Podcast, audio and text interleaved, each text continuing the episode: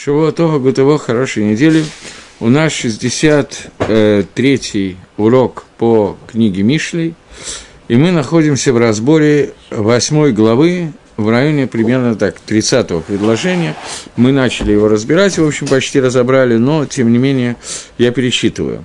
Это Тора говорит, что нам говорит, что обращайте на меня внимание, пользуйтесь мной и так далее. Знаете, что я была, когда Всевышний только начинал творить миры, творил и так далее. Я родилась прежде, чем погружены было среди вод и так далее, и так далее. И я была у него питомицей, я была радостью каждый день, веселясь перед ним все время, и Всевышний веселялся мною на земле, и его радость была с сынами человеческими. Вот это то, до чего мы дошли, насколько мне не изменяет память. И я начал читать Магараля на Гемору, и хотел бы ее все-таки повторить. Есть Гемора.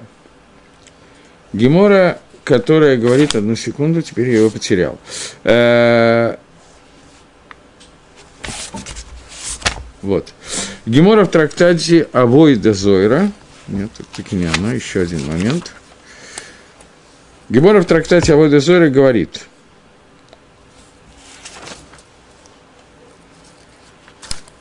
Говорит Раби Игуда, говорит Рав.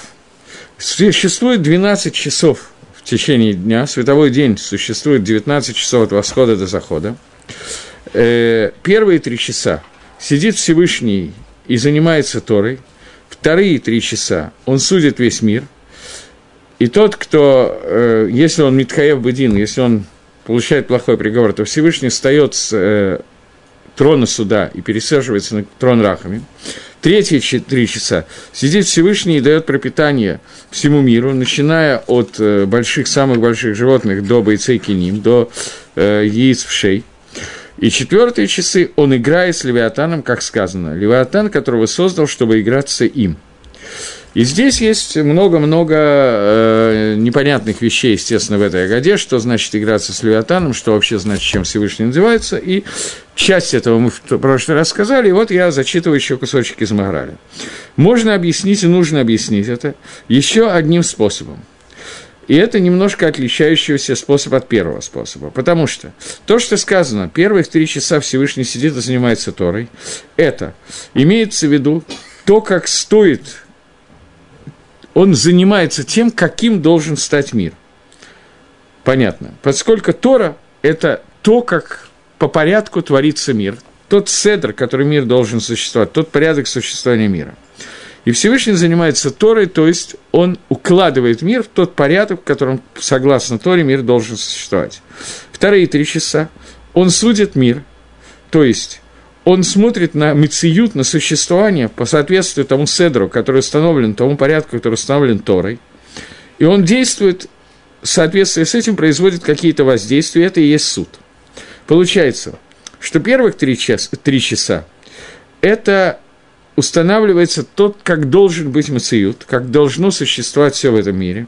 Вторые три часа он действует на основании этого установленного порядка, который должен быть в этом мире – и эти, это установ... Ну, я лучше зачитаю, он все это сам объяснит. В третьи три часа он дает парносу, дает существование миру, и это продолжение вот той гатмады, того постоянства, которое установлено в первые и вторые три часа. И последние три часа, когда мир уже цельный, полный, завершенный, в этом мире есть, он должен соединиться со Всевышним. И вот этот кэшер, соединение с Творцом, это то, что Всевышний создал этот мир, когда он смотрел в Тору и создавал миры. Э, мы знаем Мидраш, который говорит, Берешит, Барай Лаким, это Шамай Батарец, вначале сотворил Всевышний небо и землю, что Кавана, что Всевышний смотрел в Тору и творил мир. В соответствии с тем, что в Торе написано, вначале сотворил, Всевышний сотворил. Небо и землю, Всевышний сотворил небо и землю и так далее. То есть он смотрел что этот мир создан в соответствии с той мудростью, которая установлена во Всевышнем до этого. И это та самая мудрость, которую мы читаем сейчас в книге Мишлей, восьмая глава, которая почти вся говорит «слушайте, потому что я буду говорить важное» и так далее.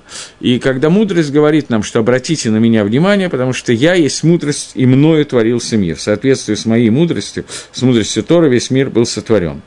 И вот этот мир сотворился в соответствии с Хохмой, когда он должен быть по тому мациюту, который, по тому существованию, которое замыслил Всевышний, который говорит Хохма, и это и есть Тора. И это то, что само по себе, что сказано, что первые три часа каждого дня Всевышний занимается Торой. Что значит занимается Торой? Это значит, что он баре аламо. Это три часа творения мира. На самом деле не совсем так. Первые три часа – это занятие мудростью Торой, вторые три часа – это творение мира. То есть, что это значит? Это значит, Всевышний судит каждое создание и все, что существует в мире, соответствует ли оно, оно тому седру, тому порядку, который установлен в первые три часа, то есть установлен Торой. Первые три часа Всевышний лишает, что установила Тора, как правильно соответствует Торой, быть, и следующие три часа он уделяет на суд, то есть на приведение соответствия мира с тем, что Тора считает правильным. Поэтому существует брия клалит, общее создание мира, и это понятие бара, брия, создание. Частные создания, которые есть, это создание каждого дня, к ним относится понятие дин, понятие суда. То есть вначале существует общее создание мира, брияды Аллах. После этого надо ладун каждый из элементов этого создания, судить его, соответствует ли он тому плану, той мудрости, которая была установлена Торой с самого начала. После того, как они уже созданы, и Всевышний измеряет их существование, меряет, насколько они правильно себя ведут, насколько они соответствуют этому плану, тому седру, тому плану, который должен существоваться. И это и есть дин к это и есть суд Всевышнего. Об этом сказано в Геморе Шаббат. Каждый даян, который сидит э, хотя бы час в суде, он как будто бы является шутафом, компаньоном Всевышнего в творении мира в Маасебе решит. Поскольку это суд, это приведение мира в соответствие тому, каким должен выглядеть мир. Поэтому Гемора говорит о том, что Даян, который сидит и судит в соответствии Дину Торы, в соответствии закону Тора, то этот Даян, он приводит мир в состояние то, для которого был, которое было замыслено, и которое соответствует фразе «Всевышний смотрел в Тору и творил миры». Если вы помните, что существует запрет обращаться в нееврейский суд. Запрет обращаться в нееврейский суд, он даже если нееврейский суд вы, вы, вытащит, выделит, сообщит и в сок – скажет закон, установит тот же самый закон, который постанавливает еврейский суд. Тем не менее, в этот суд нельзя обращаться, потому что еврейский суд – это суд, когда мы становимся шутфим, компаньонами Всевышнего в творении мира. Человек, который отрицает еврейский суд, судится на основании Гойского суда, суда, который не соответствует законам Торы, он разрушает миссию этого мира. Так же, как человек, который судит мир – человек, который судит по закону Торы, он судит вместе со Всевышним. Это те три часа, которые Всевышний судит мир, приводит мир в соответствие с тем, как Тора замыслила, чтобы этот мир существовал. В соответствии замыслу Всевышнему, который он воплотил в Торе и сейчас воплощает действие. Но человек, который отказывается от этого суда, обращается в Гойский суд, он отрицает Тору, и тем самым он отрицает закон Торы, и даже если Гойский суд скажет тот же самый закон, что еврейский суд, тем не менее он разрушает мир, поскольку он отказывается творить мир, быть компаньоном Всевышнего в творении мира. И это то, что здесь сказано. Э, и поэтому, секундочку, э, ты увидишь Маасеби решит, если ты будешь считать Маасеби решит, Маасеби решит и книга Мишлей, Мальбим в Мишлей, и мораль называют Маасе Берешит, называется Паршат Берешит, который рассказывает о творении мира. Если ты будешь смотреть в этот отрывок, то ты увидишь, что там все время упоминается имя Элоким. И это имя – это атрибут суда, и это уже мы многократно, говорит, многократно, говорит, мораль объясняли. Поэтому тот, что Всевышний сидит и судит мир, это соответствует самому понятию творения мира. Судить мир – это творить мир – Поэтому первые три часа – это часы творения мудрости, раскрытия Торы. Всевышний занимается Торой, то есть планирует, как будет выглядеть мир на основании Торы. Следующие три часа он занимается творением мира. Следующие три часа – это он дает миру пропитание, всем, что, всему, что находится в мире. И это гмар Маасеберейшис, это окончание Маасеберейшис что является последним из десяти речений Маасе Берейшис, если кто-то помнит, десять речений, которыми создан мир, есть, правда, два мнения, но основное мнение, самое известное. Он говорит, «Гина натати лахемет коль эсов ле ахила». Вот я дал вам, людям, всякую траву для пищи. Это окончательное решение вопроса парносы, которое было сказано в Маасе Берейшис, это парноса мира. Миру дается парноса, дается пропитание. И это три часа, которым Всевышний заключает ими творение мира, он мифарнес, все, что существует. И остаются последние три часа, которые он сидит и играет с Левиатаном. Что такое Левиатан? Левиатан от слова «лиловод» – «провожать». Леви – это тот, который… Э, э, Лея назвала своего сына Леви, когда родился Леви, что теперь Тилве Алай Баали прилепится ко мне мой муж, мой муж, муж соединится с ним. Понятно, что слово «левиатан» и слово «леви» – это одно и то же слово. «Левиатан» – это то, что приводит к прилеплению, к соединению. Теперь немножечко посмотрим, как он пишет. Всевышний играет у Левиатана. Я когда-то еще в Ленинграде, не помню даже в каком году, у нас был, были такие потуги поучить книгу Дгилем с Мальбимом. Группе мы учили книгу с Мальбимом, и у нас был вопрос, как перевести слово этот посук, из, э, это 104-й посу, псалом, который читается в Рошходыш, сегодня он читался в синагоге, 104-й псалом, где сказано «Левиатанзе шиецарта лисахекбо». Вот этот Левиатан, которого ты создал, чтобы лисахекбо, чтобы играть в него. Вопрос был «бо», в него – Левиатан, который находится в море, который ты э, создал, чтобы играть в него в море, или в Левиатана? Правильный перевод – играть именно в Левиатана. Мискак, который имеется в виду Всевышний, мискак у Левиатана. Когда мы были относительно молодыми и явно совершенно безграмотными, то понять, что означает, что Всевышний играет Левиатаном, это примерно выглядело как трехлетний ребенок играет в ванне с э, пластиковой игрушкой, которая плавает. Поэтому это выглядело как немножечко лицанут, насмешка над Творцом, не дай бог. Но смысл этого – это последние три часа. Каждый из этих четырех разделов дня поднимает нас на более высокий уровень. Первое знание – это раскрытие – замысла Торы, для чего нужен мир и как, им, как он должен выглядеть. Вторые три часа – приведение мира в это состояние постепенно, естественно. Это ладуна Дгалам. Соединение с миром на еще большей ступени. Третье – это парноса мира, который все дает, дается пропитание миру, чтобы мир мог существовать, давать ему возможность существовать. Не только творение мира, но давать ему возможность существования. И четвертое – это конечный результат – соединение со Всевышним. Гемора называет его Дгилем, Псалом называет его, Давид Амелах назвал его, Лисахекбо. И это то, что сказано у нас в Мишле, Шашуа, что Тора говорит, я была Шашуа, была игрушкой, питомицей игрушкой, весельем в руках Всевышнего. Вот это вот веселье, это понятие лидабек, присоединиться на самом высоком уровне. Давайте теперь попытаемся понять, как это связано с Левиатаном. Левиатан, который создан лисахекбо, играться с ним, соединяться с ним. Секундочку. Э, и вот он пишет, Маораль пишет так, что Левиатан – это рацион, это проявление желания соединиться с Немцоем, с тем, что существует, как написано. После окончания Маасеби решит, написано «Бьем асод Гашем Лаким», Эрец Вашамай, в день, когда создал Всевышний, закончил Всевышний небеса и землю, там написано «Мале коль мале аля алам, малегу итхабрут».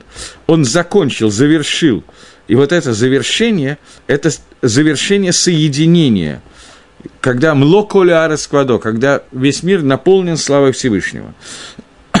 Получается, что эти четыре вещи, связанные с брией, которые, с созданием, которое мы перечислили, это бриада клалит.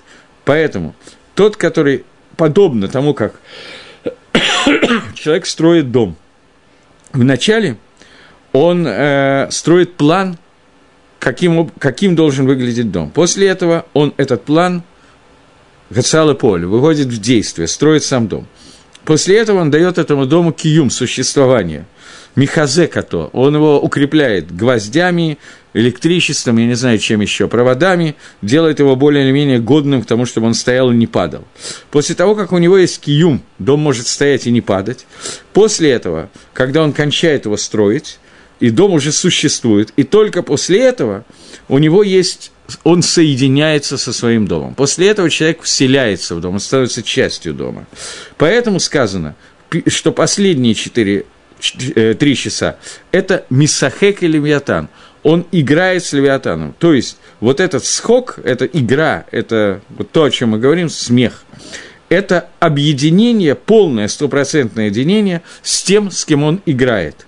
И эта вещь которое нужно, сказано для того, чтобы убрать из сердца философов некоторых, которые говорят, что Всевышний построил мир, и потом он себя от этого мира отделил, и больше не имеет никакого отношения к этому миру. Поскольку такая точка зрения есть у Плутона или у Аристотеля, я не помню, у кого из них, у обоих э, что-то подобное, нет, у Аристотеля, по-моему, эта идея возникала, то поэтому сейчас, говорит, приходит э, этот псалом, эта гемора, сказать, что эта точка зрения не имеет права на существование существования. Но при этом заодно Гемора раскрывает понимание нашего отрывка Мишли, который говорит, «Я была у него питомицей и радостью каждый день». Тора, она становится радостью Всевышнего каждый день, но главная эта радость – это последние три часа дня, которые раскрыты в Псалме и которые раскрыты в Геморе Авойде Зойра, которые состоят в том, что после того, как Тора являлась планом строения, Тора является то, благодаря чему построен весь, весь этот мир. Тора является то, благодаря чему Всевышний дает пропитание этого мира. После этого Тора является способом соединения Всевышнего с миром, и вот этот вот способ соединения – это Левиатан. Поэтому сейчас я думаю, что немножко легче понять этот известный мидраж, который все знают, что Латит Лаво в последующие годы, когда будет завершение всего этого мира, э, после прихода Машеха, садиким будут сидеть и кушать мясо левиатана сидеть в суке, которое изготовлено из шкуры левиатана, то есть левиатан будет и окружать их, и входить внутрь них. И они будут есть этого левиатана, которого Всевышний создал в начале творения, и Альпикабола объясняется, что Левиатан – это схар, который, награда, которую мы получим, не мы, а праведники получат Лаотит Лаво в будущем мире. Это та награда, которая будет состоять в том, что человек поймет смысл тех заповедей Торы, которые он делал, и ему будут открыты те тайные очень высокие уровни Торы, который человек, который учил Тору, страдал по этому поводу, не понимал, старался, повторял, учил, вкалывал. Бекицур, то, что называется Амальба Тора, трудился в этой Торе, то эта Тора им будет раскрыта, раскрыто на уровне, который человек при жизни понять не может. И вот этот схок, это смех, который Всевышний соединяется с миром, это вот это соединение через раскрытие заповедей Торы, но именно той Торы, которую человек учил при жизни. Поэтому, если человек не учил Тору при жизни, то, соответственно, схок будет, э, обхохочешься, короче, будет чего.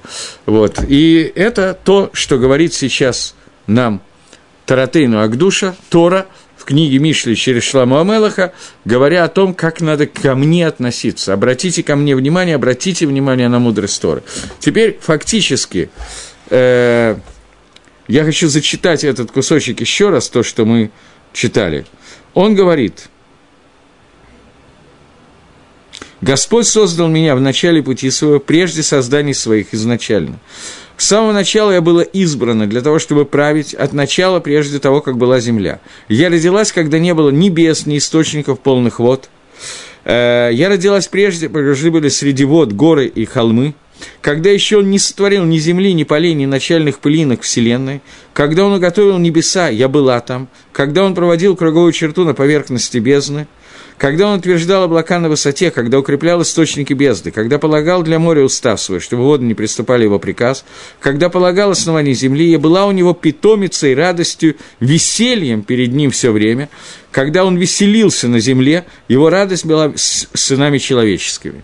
Вот это вот несколько суким, которые мы закончили тем, что я прочитал Маораля, поскольку Маораль говорит, как мне кажется, раскрывает этот кусочек Мишли на уровне просто уже более понятного нам языка, поскольку, как обычно, кусочки из Танаха, написанные Шламо Амелахом, Давида Амелахом и так далее, он более аллегоричен, он более сложный для нас, поскольку более удален от нас, и нужно много комментариев прочесть, чтобы его понять. И мне кажется, что хотя Магараль писал это не на этот кусочек, а на другое место Геморы, но тем не менее он раскрывает, что такое веселье Всевышнего, и он раскрывает, что говорит Тора, когда она рассказывает о нескольких этапах до творения мира, во время творения, который руководится весь мир и который является целью создания мира в виде Левиатана, о котором мы только что говорили. И тогда можно понять Мидраша году, который, в общем, не наша тема, но поскольку так случилось, что Шламо Амелах добродушно ввел нас в Маасе Берешис, ввел нас в э, Паршат Берешит, в отрывок Берешит, поскольку иначе невозможно понять, о чем он говорит, то можно понять то, что сказано, э, что когда сказал Всевышний, создал э, Всевышний там все, что есть в земле, и Шарцу Амай воск, воскишит плод, э, земля, вода всякими животными, и создал Всевышний рыб больших. И Раша говорит, Бамидраша Гада в соответствии с Агадой, это Левиатан и Бензуго, это Левиатан и ее, его напарница, самка, которых создал Всевышний. И если бы он оставил их живых, то мир не мог бы существовать. Если бы они плодились и размножались, то мир не мог существовать, поэтому он убил самку, а самца сделал неспособным рожать. Самку засолил для э, цадиким грядущих времен, а самец он уже не может влиять никак на это дело, поскольку он его привел в состояние негодности к деторождению, но он где-то там плавает и так далее. Это говорит Мидраш Агада. Теперь этот Мидраш можно понять на совершенно другом уровне. Самка была убрана, поэтому роды плодов от этого не может быть. Самец перестал, всегда самка и самец, Захар и Накеева, это то, что влияет, и то, что принимает влияние. Самец – это то, что влияет, самка – то, что принимает влияние, и, соответственно, из нее выходят, выходят плоды, поскольку она приняла это влияние. Влияние Левиатан оказывать не может сегодня, оно скрыто – несмотря на то, что он существует, он не оказывает влияния. Это сирус, проведение хирургической операции, из-за которой он не может рожать. Самка, она не существует, это принять влияние Левиатана некому вообще, поэтому плодов от Левиатана нету, но он остается в этом мире, поскольку без него мир не может существовать.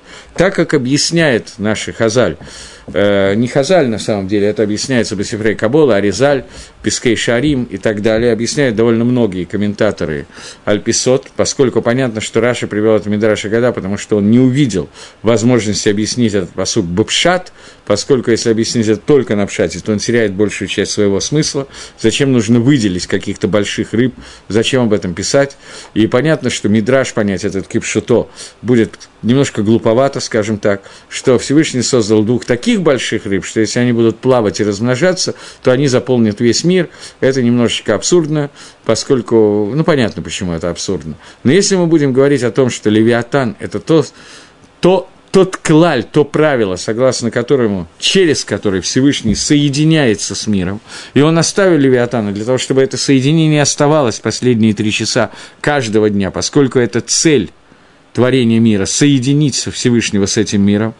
Поэтому Левиатан должен был оставаться, но влияние должно было быть очень сильно ограничено, поскольку если бы они плодились и размножались, если бы это соединение Всевышнего с миром было такое сильное, как оно могло стать, то есть если бы раскрытие смысла мицвод, как мы только что договорились, что это и есть награда мяса левиатана, это от слова лиловод, от слова соединяться, провожать. То есть, если бы раскрытие смысла заповеди было бы раскрыто нам в этой жизни сегодня, то у нас не было бы никакой свободы выбора, мы не могли не соблюдать заповеди и не делать каких-то действий, поэтому не было никакого бы смысла существования этого мира, мир не мог бы существовать, поскольку не было бы пхерахавшит, не было бы свободы выбора.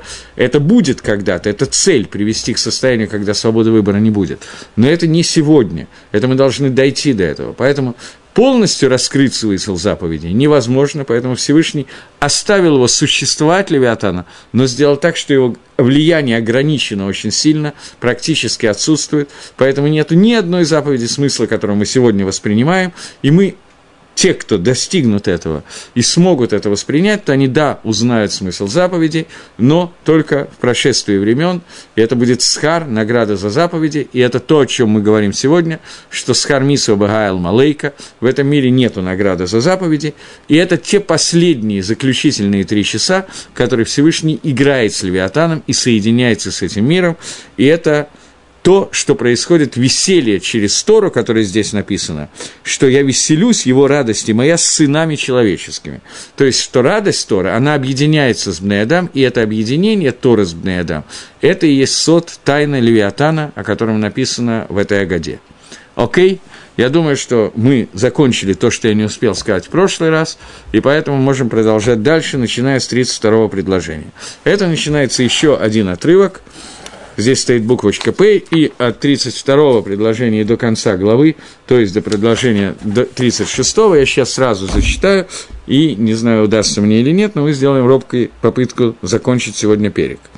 Говорит э, Шламо Амелах, «И теперь, дети, послушайте меня, и будут счастливы те, кто хранят пути мои, послушайте мои наставления, и будьте мудры, и не отвергайте. Э, благословен тот человек, который меня слушает, который бодрствует каждый день у ворот моих, который стоит на страже у косяках моих дверей, потом разберем, что это значит. Потому что тот, кто нашел меня, нашел жизнь и получит благословение от Всевышнего, но тот, кто согрешил против меня, вредит своей душе, и все ненавидящее меня любит смерть. Это я прочитал по-русски до конца главы. Теперь посмотрим, сделаем так, немножко по обратному пути, чем обычно. Здесь очень короткие комментарии Гаона, начнем с них, а потом перейдем к Мальбиму. Гаон говорит так – как он по-русски сказал, я, я не очень хорошо. 32 предложение. Да. Ш, э, 33 предложение, наверное, начинать. А, ну, можно 32 А теперь, дети мои, послушайте меня. Послушайте меня, это говорит Тора.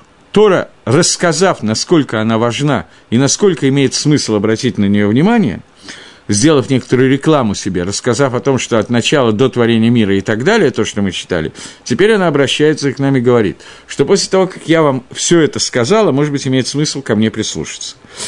И Ашри, Даркей и Шмиру, благословены ты, те, которые э, охраняют мои пути. То есть тот, кто хранит Тору для того, чтобы его, ее ликаем, ее осуществлять, про того сказано, что он благословлен. И следующее предложение говорит, послушайте мусар,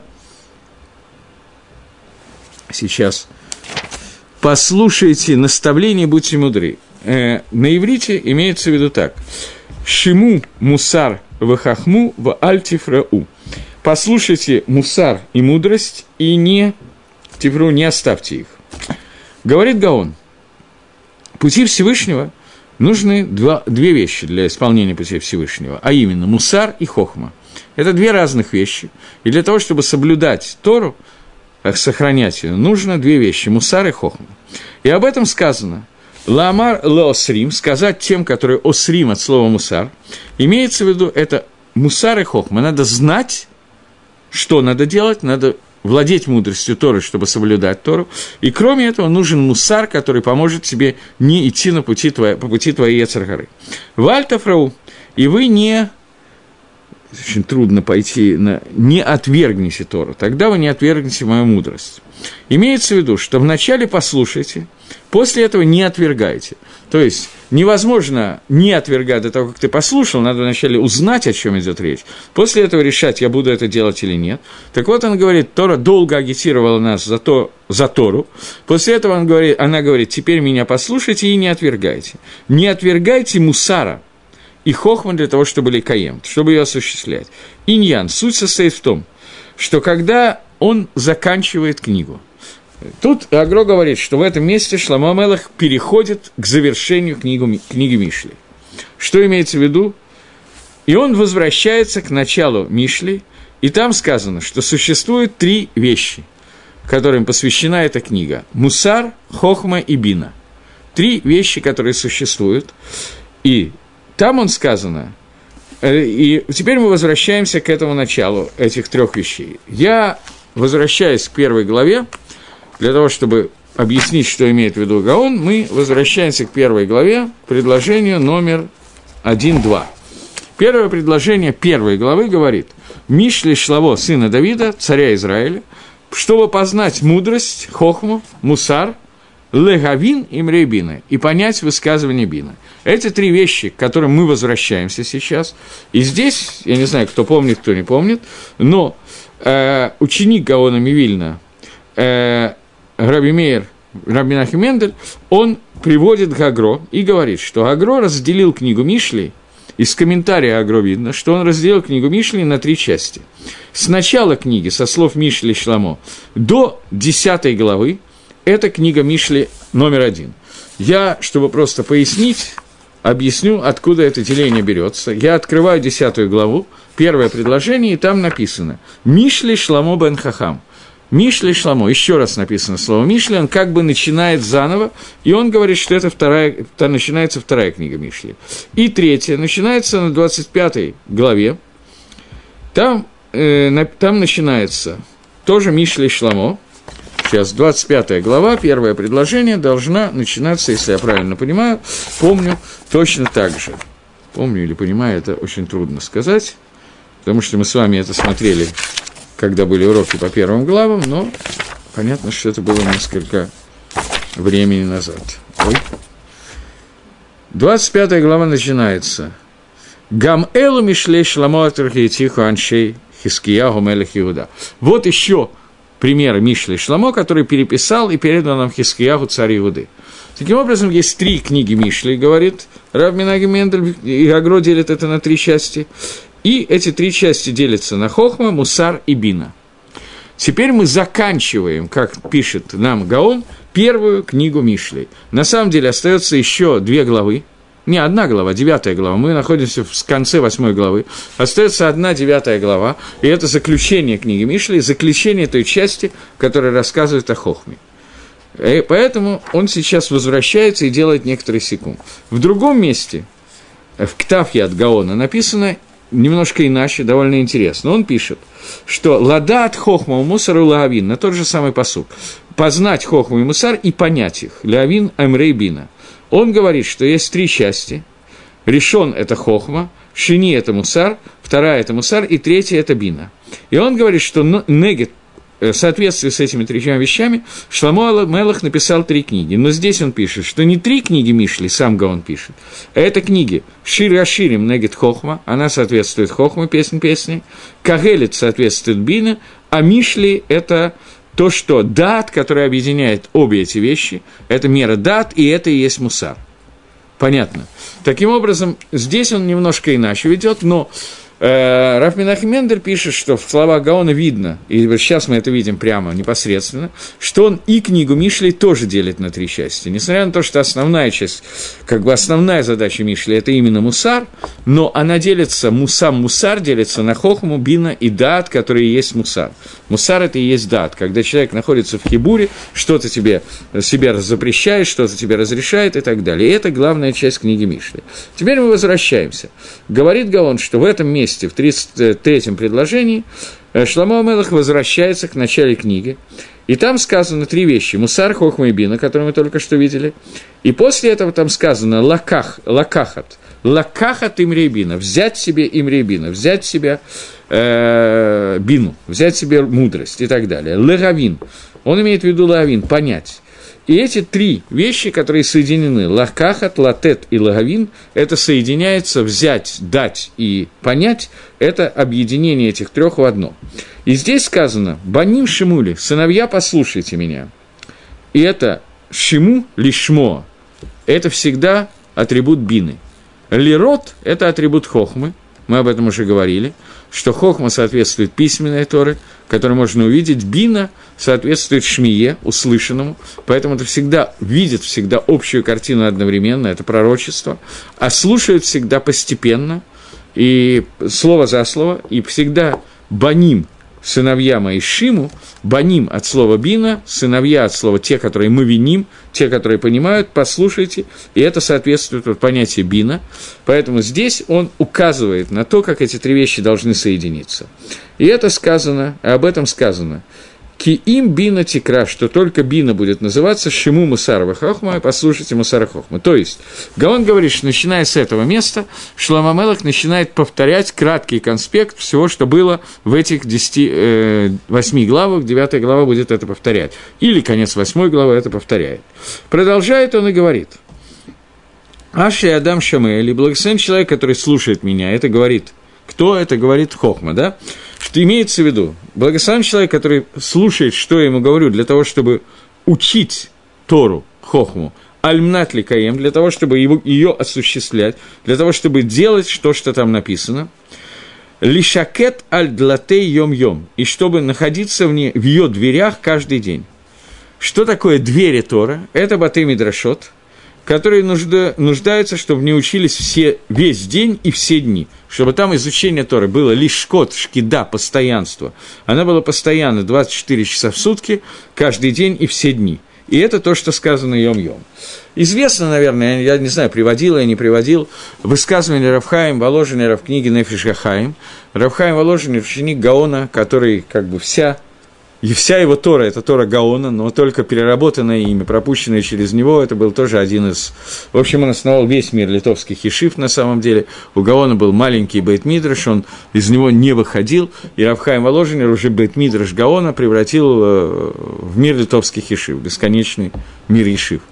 Так вот, Равхайм Воложенер написал книгу Нефиш Гахаим, где он пишет, что в четвертой главы, что Кох Лимут Тойра, суть сила изучения Тора такова, что если бы было одно мгновение, когда в мире не было бы испол... исполнено это митсва Талмуд Тойра, не было бы исполнено митсва изучения Тора, то мир бы исчез. Он прошел бы в состояние Тоу Вогу, в состояние Швират Килим, в то состояние, которое было которое не должно больше повториться.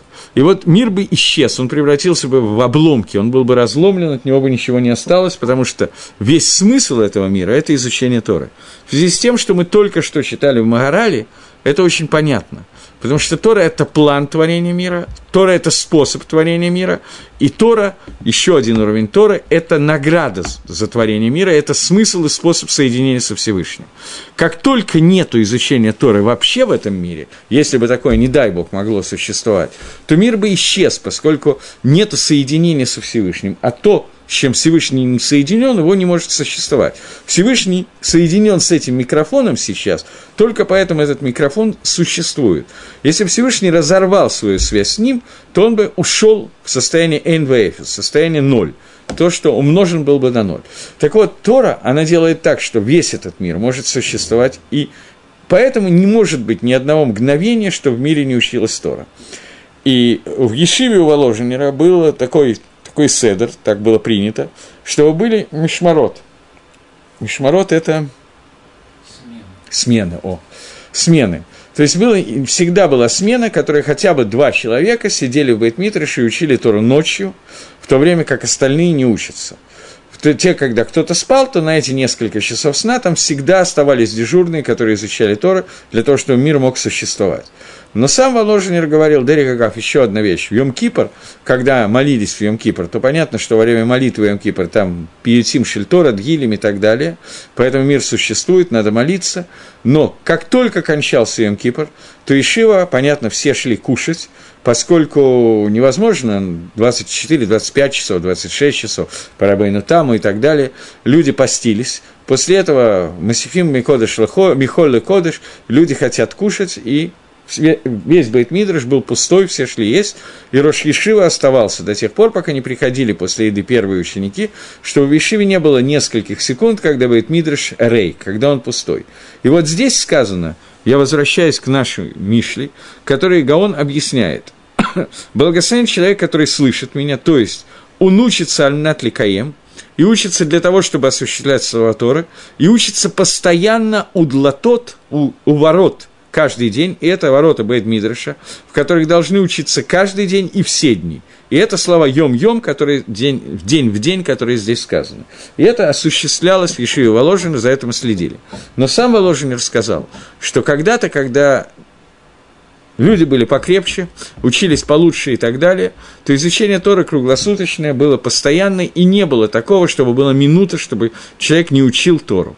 Сегодня такое бывает. Ну, кто-то из людей, имеется в виду, не учил Тору. Сегодня, это он говорил уже много лет назад, 250, грубо, лет назад.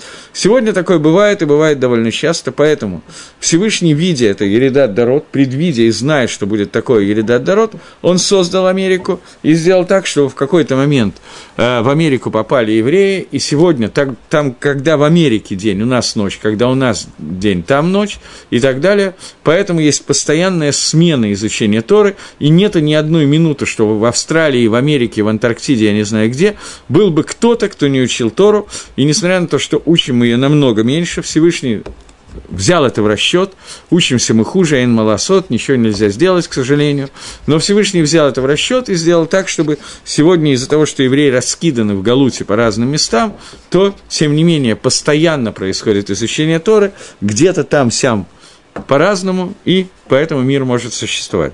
Чтобы мир существовал, не хватает исполнения заповеди, нужно именно изучение Торы, лимут Тора, поэтому подчеркивает «лишкот аль-длатей йом-йом», чтобы в моих воротах было постоянство каждый день, говорит Шлома Амелах. «Лишмор мизозот питхай», для того, чтобы охранять косяки моего входа – это уже речь не идет Бейт Мидраш, речь идет о под Питхай, это, говорит Гаон, это Батейк Несиот. Это не Бейт Мидраш, это Бейт Кнесет, синагога. И это то, что сказано Лишмор. И об этом сказано. А где мы Хашу Либи, Каништа Бейгейха Трудухай. То есть, то место, где молятся о жизни – от которого зависит наша жизнь, это Батейк Несиот, туда мы собираемся, и чтобы там в Мизузот, в в это место, мы находились постоянно. К Мошина Амар об этом сказано, Кимацом Ацахаим, тот, кто нашел меня, говорит Тора, мы возвращаемся к изучению Тора, тот, кто нашел меня, нашел жизнь. Иньян, суть этого состоит в том, что э, ворота Торы – это Дздока и Мишпат. Торы, у Торы есть два вида ворот – это есть Медат Дин и Медат Хесед. Медат Дин – это Мишпат, мера суда, мера Хеседа, бесконечного добра – это мера Цдаки. И об этом сказано «Беорах цдока агалех, путями цдаки я пойду», это Хесед, «Бетох на сивот Мишпат», но буду находиться внутри нативот – это путей, маленьких узких путей Мишпата. Поскольку периодически Всевышний открывается через Мишпат, периодически через Хесед, и нам надо периодически себя вести через Мишпат, периодически через Хесед, поэтому это две дороги Торы, которые указаны, поэтому сказано «Длате» есть два делета, две дороги, две, два, два ворота. И об этом сказали – Май тайма пшута кирияда гимел легабы далит. Это Гемора в трактате Шаббат есть э, там Атиот де Раби Акива, буквы, которые Дареш Раби Акива. Раби Акива начинает объяснять, почему каждая буква, что она обозначает, и почему она пишется так ли, сяк ли, и говорит, почему буква Гимел и буква Далет, они идут подряд, понятно, Гимел – это третья, Далет – это четвертая. Так почему ножка Гимела, она направлена к букве Далет? Далет на иврите, даль – это бедняк, Гимел – это от слова гмилут хасадим, оказание милостыни. Объясняет, Дерих Гомлей Хасадим, те, кто обычно делает милость, они бегут в честь, э, за Далим, они бегут за бедняками, не разыскивают бедняком, разыскивают, кому можно дать сдоку, кому можно помочь и так далее. Это настоящий хесед. Никогда Даль идет за тобой и бежит и спрашивает, дашь ты мне покушать или нет, а когда человеку, у которого есть возможность и, и необходимо давать сдоку, выполнять какой-то гмилут хасадим, он ищет тому, кому это нужно сделать, и это Дерек Сдака – и то же самое с Мишпатом. С Мишпатом написано «Рабями рабиаси». Э, они каждый час гаву тапки а Ибра де Даша. Они э, находились около Ибра де Даша, около входа в ворота. И сказано, и Ика де Ислайдина, для чего они там находились? Они были два Даяна.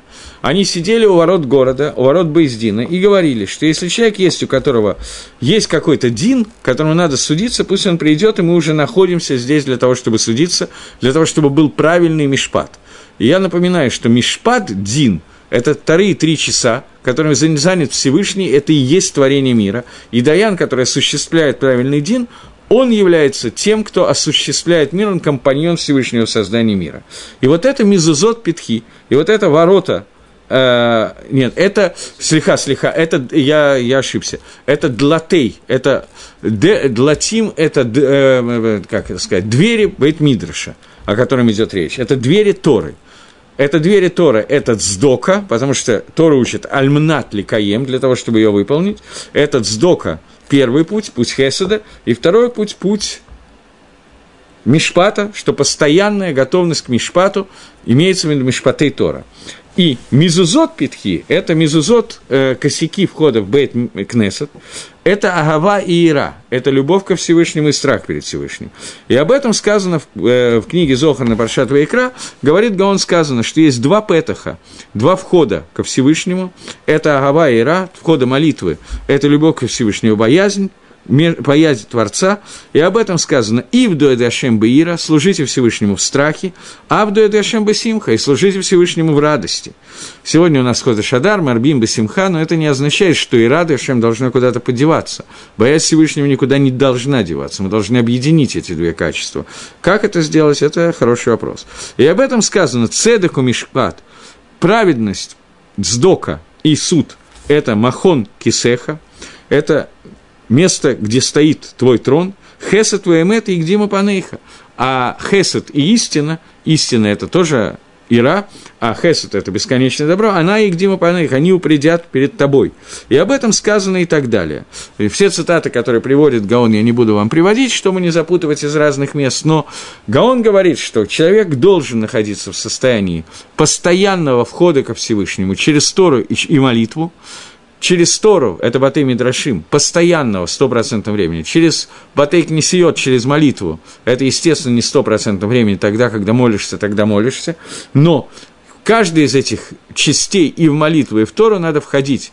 Тора альмнат ликаем, молитва альмнат лит палель, просить, через два атрибута, хесед один, и слияние этих двух атрибутов вместе – это атрибуты мета, о котором мы говорим. И у нас остается два предложения, а Мальбима, судя по всему, я не успею. Окей. Говорит Гаон. Что? Секундочку.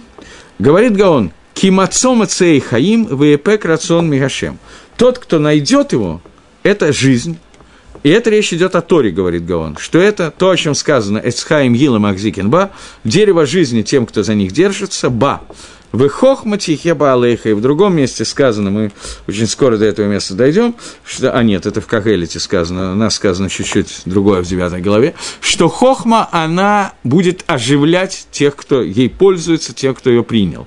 Поэтому хохма – это жизнь, поэтому жизнь для тех, кто нашел Тору, вейпек рацион миашем, а про Тфилу сказано, что рацион приходит, это делает то, что рождает рацион желания от Всевышнего. Это молитва. И про это сказано «Они тфилатила хагашем эт рацион». Я молюсь себе Всевышний во время, которое является временем рациона. Временем, угодным Всевышнего, является то время, когда наша твила – настоящая твила, нормальная твила, а не когда мы бормочем. Но есть, есть еще времена, которые действительно времена лучшие для молитвы и так далее.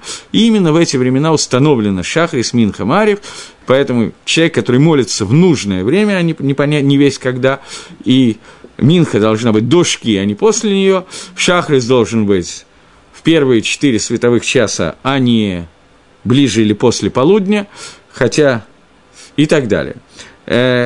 И об этом мы говорим. «Иил рационом рейфи» мы заканчиваем Шманаэсра словами «Июл рацион» будут для желания тебе мои усказывания, выйдет кабель барахами в рацион от филатыны, Всевышний прими барахами в милосердие мою твилу. То есть, тот, кто нашел Тору, нашел жизнь, то, что нашел, тот, кто научился молиться и правильно молиться, он нашел рацион, он может объединиться с желанием Всевышнего. Другими словами, Всевышний выполняет его желание, но Здесь есть ошибка. Люди думают, что когда я молюсь, чем лучше я молюсь, тем больше Всевышний выполняет свои желания, мои желания. Это неверно. Всевышний выполняет мои желания. Всевышний выполняет то, что мне нужно – поскольку он мои нужды знает лучше, чем я. Но когда я по-настоящему хорошо молюсь, то, что мне нужно с точки зрения Всевышнего, Всевышний выполняет. Но он совсем не обязан выполнять все мои желания, которые могу очень искренне помолиться, например, о том, чтобы у соседа умерла корова. Это не означает, что если я хорошо помолился на эту тему, то Всевышний обязательно должен воспринять мое желание. Так же, как желание стать богатым и здоровым, совершенно не очевидно, что Всевышний согласен с тем, что для меня это лучшее поведение. И у нас остался еще один подсук, а потом попробуем Лисакем это по Мальбиму. На самом деле, очень близкие комментарии, поэтому э, он говорит, последний посук говорит, согрешивший против меня вредит своей душе, тот, кто ненавидит меня, любит смерть. Это обратное предыдущему посуку. То, что нашел меня, говорит Тора, нашел жизнь. Тот, кто делает наоборот, тот, кто делает хет и хамас, то он делает хамас, грабит свою душу. И тот, кто ненавидит, он любит смерть. Говорит Гаон. Это ровно наоборот тому, что мы говорили в предыдущем посуке. Человек, он воруется желание, он хамес, он грабит собственное желание, и это и есть душа. То есть он грабит желание Всевышнего по отношению ко мне, а желание Всевышнего по отношению ко мне – это прилепиться, соединить мою душу с ним. И в тот момент, когда человек грешит против этой идеи, то он грабит собственную душу. Понятно очевидно. И каждый тот, кто ненавидит, он любит смерть. Ненавидит Тору, он любит смерть. Это наоборот тому, что было сказано. Тот, кто нашел Тору, нашел жизнь. И также в Торе и в Мицвод, потому что Тора – это жизнь, как написано уже, а Мицвод – это желание Всевышнего, это выполнение рациона Лион, выполнение желания Творца. И об этом сказали Творца, и об этом сказали наши мудрецы. Ассера цано, кира цанейха. Это Мишна в трактате Перке, а вот во втором перике. Э, и он говорит, что сделай его желание твоим желанием. Сделай так, чтобы то, что хочет Всевышний, это и есть то, что ты хочешь. Для чего? Я, честно говоря, эту Мишу никогда понять не могу, и сейчас не мог, и сейчас тоже не понимаю, потому что мне кажется, что для чего здесь не имеет никакого смысла вопрос. Потому что это и есть наша задача. Но вот говорит иначе. «Гдейши асура цанха кирацано», чтобы он сделал твое желание, как его желание. То есть, я не уверен, что это цель, что не это имеет в виду, мне кажется, Мишна, а Мишна говорит простую вещь, что если у тебя нет никаких желаний, кроме его желаний, то автоматически он будет выполнять твои желания, потому что у тебя их нету. У тебя единственное желание – это его желание. Ты сделал его желание ты своим. После этого он выполняет твое желание, потому что нет другого желания. У тебя есть его желание. И это то, что, в общем, к чему мы должны стремиться. Это содержание молитвы Тахнун настоящей молитвы Тахнун, которая по Нусаху Сфарат, не по Нусаху Ашкиназ. Нусах Ашкиназ изменил и сделал другую молитву, потому что есть некая опасность читать молитву в том виде, в котором она написана в оригинальном Нусахе, который Тикнон Шейк Несадык дала.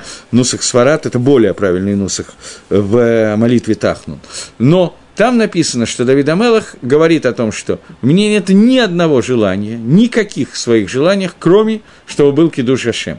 Если я прошу в своей молитве – например, молитве Шманесера, чтобы у меня было здоровье, чтобы у меня были силы, чтобы у меня были деньги и так далее, то это я прошу для того, чтобы выполнить осветить имя Всевышнего. Но ты, если ты считаешь, что имя Всевышнего будет освящено лучше, если я буду бедным, больным и так далее, то все мои просьбы не имеют никакого значения. Потому что у меня нету просьб, кроме как осветить твое имя. И это единственное, что я хочу, лимсор нефиш, пожертвовать собой ради освящения своего имени. И здесь Шло говорит, многие говорят, что человек, который не прочитал это с надлежащей кованой, это может привлечь его к смерти, поэтому Маген Авраам считает, что именно из-за этого заменили в Ашкенадском Нусахе псалом, потому что мы боимся, что кавана, с которой мы читаем, будет неверная. Мы просто не в состоянии так лить кавен по-настоящему. Но, тем не менее, это настоящая цель того, о чем мы молимся, и это поэтому, когда я делаю свое желание его желанием своим – я не хочу ничего, кроме того, что угодно Всевышнему, то автоматически он делает, будет делать мое желание, потому что это его, есть его желание. И у нас есть три дорги, три уровня, которые здесь сказаны. Первое – Маце, Маце Хаим, тот, кто я нашел Тору, нашел жизнь. И они состоят из трех вещей. Э, Мацеэй состоят из трех уровней. Мацей бьют, то это я не буду читать, наверное, сейчас, секундочку – Да, наверное, это не обязательно. Вот, таким образом, Гаон нам объяснил так, как объяснил эту Мишну, это, это Мишли, а Рамхаль, э, слегка, Мальбим, добавляет несколько небольших накудот, на которые я постараюсь успеть это сделать. Он говорит, после того, как Хохма сказала нам все дороги ко Всевышнему, и они готовы, что они созданы таким образом, что все миры ведут к ним и так далее, она обращается к нам и говорит, «Щемули, послушайте меня». Имеется в виду, я вам рассказала все, что о себе, что можно рассказать, теперь вы должны принять это и сохранить это в своем сердце.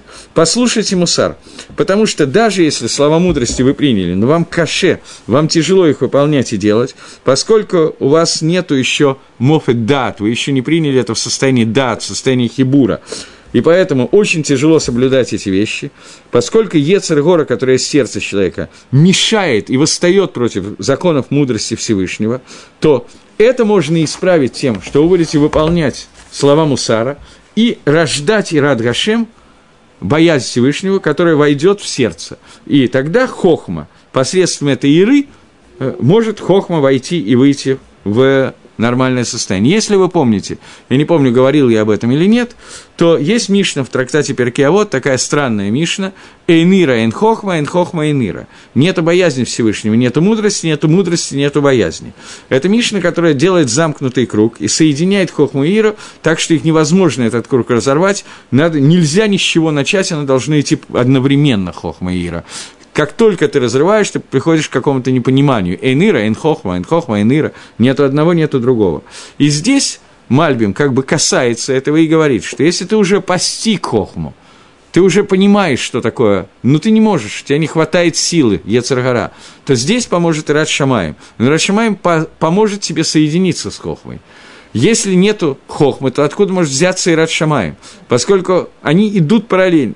То есть, для того, чтобы Хохма вошла в тебя – Тебе нужно в начале хохма, который будет снаружи, потом э, Ират Шамаем, который ты из мусара возьмешь, и тогда хохма станет частью тебя. И это объединение их, это то, для чего, то, о чем пишет здесь Шлома Мелов.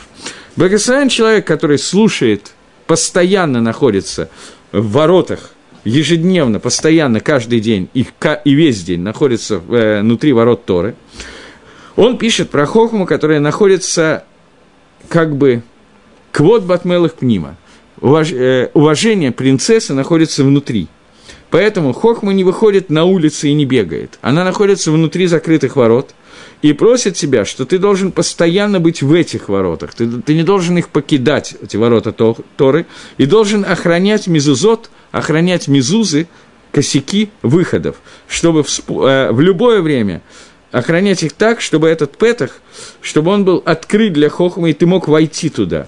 И постоянно находиться вот в дерехе этого петаха. Мальбим здесь не стал, в отличие от Гаона, вводить сюда еще и тфилу.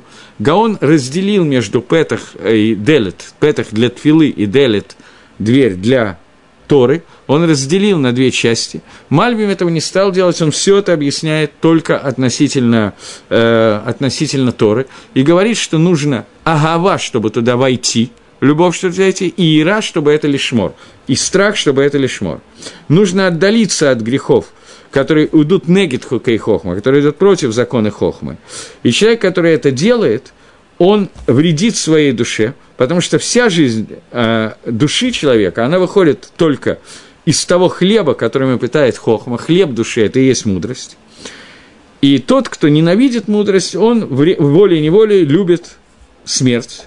После того, как мудрость является жизнью, как мы уже сказали, что тот, который нашел Тору, нашел жизнь, поэтому человек, который ненавидит ее, он ненавидит жизнь, и Мимейла он обожает, любит смерть, и это то, что здесь конец главы, то, что пришел сказать нам Шлом Амелах, и, как говорит Гаон, Шлом Амелах в этом месте вернулся и дал нам секум, э, итог, подвел итог тому, о чем говорит начинает, начинает подводить итог того, о чем говорит нам вся первая книга Мишли, разделение на хохму, э, мусар и бину, и он здесь сделал связь, что хохма, о которой говорит вся эта глава, которая рассказывает о том, что без хохма совершенно невозможно вообще никак, и агитация за то, что человек соединился с Торой, она возможна, когда ты включаешь в нее мусар, а без мусара она невозможна. Но мусар Имеется в виду не наука о хороших человеческих качествах, как принято говорить, а наука о том, как достигнуть понятия иры, понятия страха перед Всевышним. И этот страх поможет человеку объединиться с Хохмой, как пишет Мальбим. Вот, на этом мы сегодня закончим, и до встречи на следующей неделе. Всего доброго, до свидания.